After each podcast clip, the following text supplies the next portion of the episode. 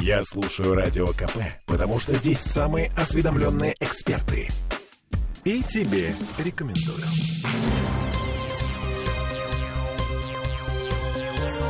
Темы дня. Это мы вернулись в петербургскую студию радио «Комсомольская правда». Я Олеся Крупанин. Я Дмитрий Делинский. И наши власти все-таки извинились. Смольный признал вину в мусорном коллапсе и обещает все исправить до конца января. Сегодня вице-губернатор Валерий Пикалев и директор Невского экологического оператора Екатерина Горшкова вышли к журналистам, чтобы объяснить, что случилось и в какой момент мусорная реформа свернула не туда. Для начала слушаем извинения господина Пикалева.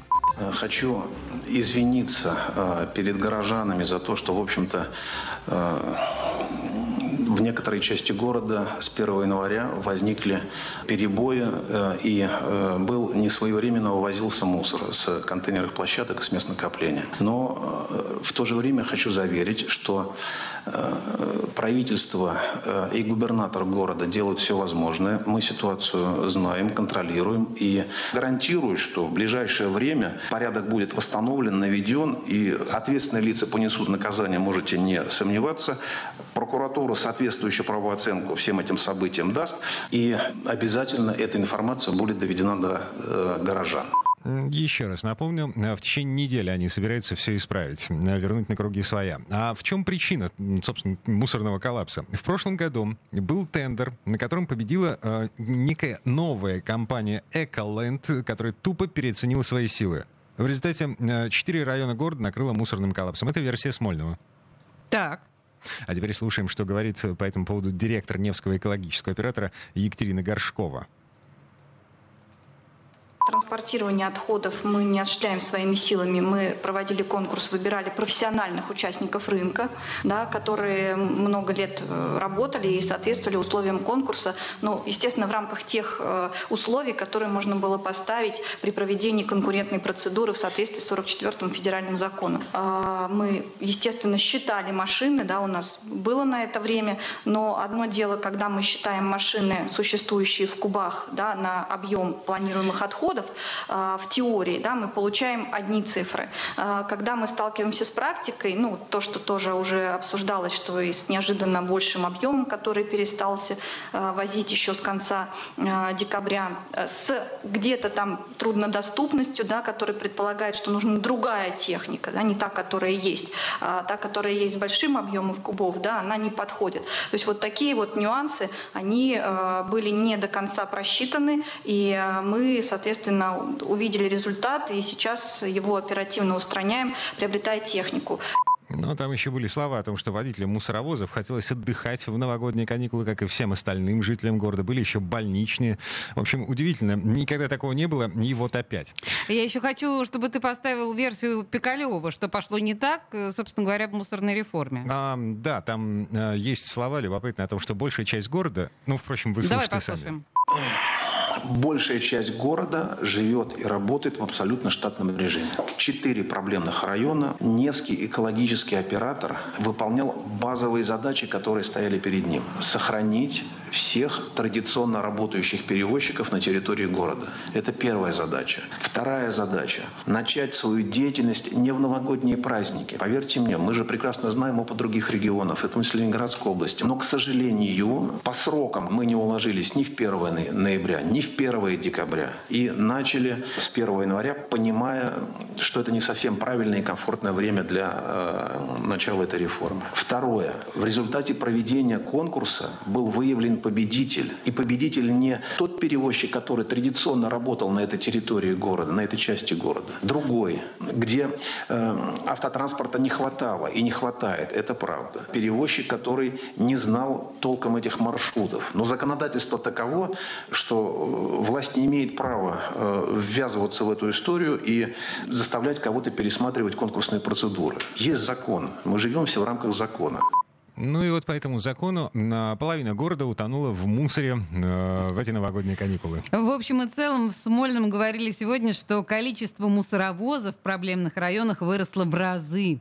Результат мы увидим в течение недели. Выводы сделаны, виновные будут наказаны. А если мусор где-то еще не вывозят, Жалуйтесь. У нас каждая заявка, каждое обращение, каждый звонок фиксируется. Мы это отрабатываем, установлен временной норматив для, для того, чтобы закрывать этот вопрос. И просьба, пользуясь эфиром, пользуясь возможностью отвечать на ваши вопросы, просьба, если вдруг после вашего обращения, э, вашего звонка, вашего заявления на следующий день площадка не была очищена, позвоните, пожалуйста, мне в приемную. Может быть, я сейчас не совсем это правильно делаю, не совсем корректно, но уверяю вас, мы отреагируем, и ваша жалоба, ваше заявление будет удовлетворено. Ежели что, прием, э, господи, телефон приемный вице-губернатора Пикалева 576 62 62. 576 62 62. Звоните, естественно, в рабочее время. Не знаю, как у вас, а у нас осталось странное послевкусие от этой истории. И мы сейчас его будем обсуждать с Юрием Шевчуком. Это глава Общественного экологического совета при губернаторе Ленинградской области. Юрий, здравствуйте. Да, добрый день. Ну, чё, как... Добрый вечер даже уже. Да, здрасте, да. здрасте. Как вам версия, э, которую озвучили сегодня в Смольном и в Невском экологическом операторе? Ну, как версия, она, пожалуй, годится. Э, но э, поверить в то, что люди в первый раз сталкиваются с таким явлением, как демпинг, Э, я не могу. А это, это вы имеете в виду... Да, 44-й федеральный закон о госзакупках, ну? согласно которому, значит, компания, которая предлагает меньшую цену за те же услуги, она побеждает на этом конкурсе. В результате мы поимели нового э, транспортного перевозчика, перевозчика мусора, который облажался. Ну, да, вот я об этом и говорю. Но не может такого быть, чтобы люди не э, знали о том, что э, демпингуют компании, которые ничего не имеют, и нужно обязательно проверять э, наличие у них возможности выполнить э, те обязательства, которые они на себя возьмут. Мало ли кто э, заявит меньшую сумму, а потом выясняется, что у него ни машин, ничего, кроме круглой печати нету вообще. Даже стола нету, куда, ну, где он может эту печать хранить. Угу. С собой носит. Так, ну да. хорошо. А, значит, вроде как разобрались. Эм, виновные обозначены. Нет, но... ну подожди. А, На самом что? деле я не могу не проговорить еще одну прекрасную версию, которая появилась сегодня в огромном количестве телеграм-каналов. А... В огромном количестве. Это, это копают под Беглова. Да, что это совершенно сознательно ставят палки в колеса Беглову. Вы слышали, Юрий, и... такую версию? Да, и понимаете, снег выпал тоже из-за этого. Нет, но на самом деле а, каким-то образом э, некие злоумышленники, называется фамилия, мы сами знаем кого, кого не принято называть, а я даже сейчас назову, Пригожина, что якобы его структуры подкупают а, вот эти вот хозяйственников, чтобы они э, саботировали те или иные работы. Ага. И вот э, э, именно вот структуры Пригожина назначили Горшкову руководить НАО. Вот тут вы тоже меня подъели. Вот в первый раз слышу. Уели вы меня, уели. Да, я тоже, в общем, конечно, не верю. Долго выбирали, наверное, да, вот такого диверсанта вредного, да? Так, ну хорошо. Значит, а, мы обозначили не только виновных, но еще и, возможно, причастных к этому, к тому, что город утонул в грязи, о, господи, в мусоре. Дальше-то что? Окей, значит, Невский экологический оператор справится с этим кризисом. Вот, в, в феврале, даст бог, выйдет на нормальный режим работы и... Да. И дальше выяснится, что возить там мусор, собственно, некуда, потому что Э, те полигоны, которые есть, э, они свой лимит уже исчерпали.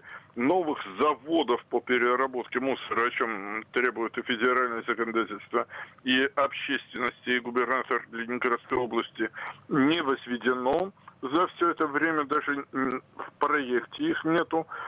Проект предусматривает создание обыкновенной э, переборки мусора, а дальше вот все, что не переберется, все захоранивается здесь где-то поблизости.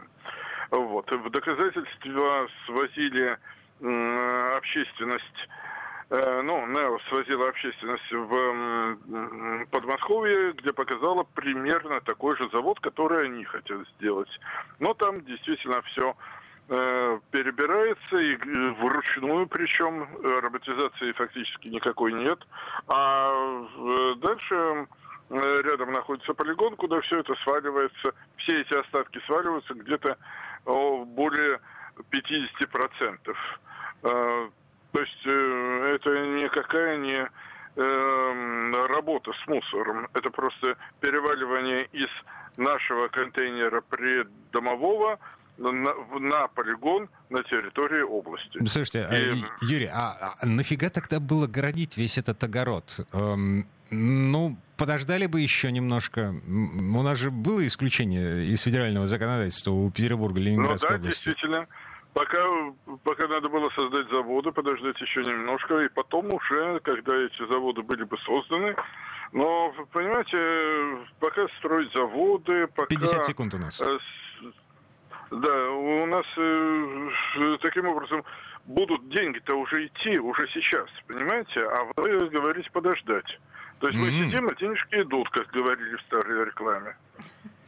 Понятно. Кто же будет ждать-то, когда такое Жажда наживы. Большой мусор, большие да. деньги. Подлого угу. чистогана.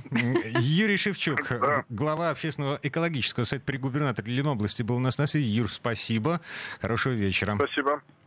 Я напомню э, еще раз, Смольный сегодня извинился перед нами за Но это так трогательно, коллапс. это просто мимими. А мы с тобой еще сегодня не затронули эту историю по поводу оплаты да, за наш с тобой мусор. За наш с тобой конкретно мусор. Это еще отдельная тема, которую, видимо, мы поднимем в ближайшие эфиры. А, а, пока мы прервемся. Вернемся через пару минут буквально.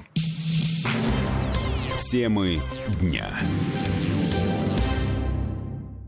Бесконечно можно слушать три вещи. Похвалу начальства, шум дождя и радио КП.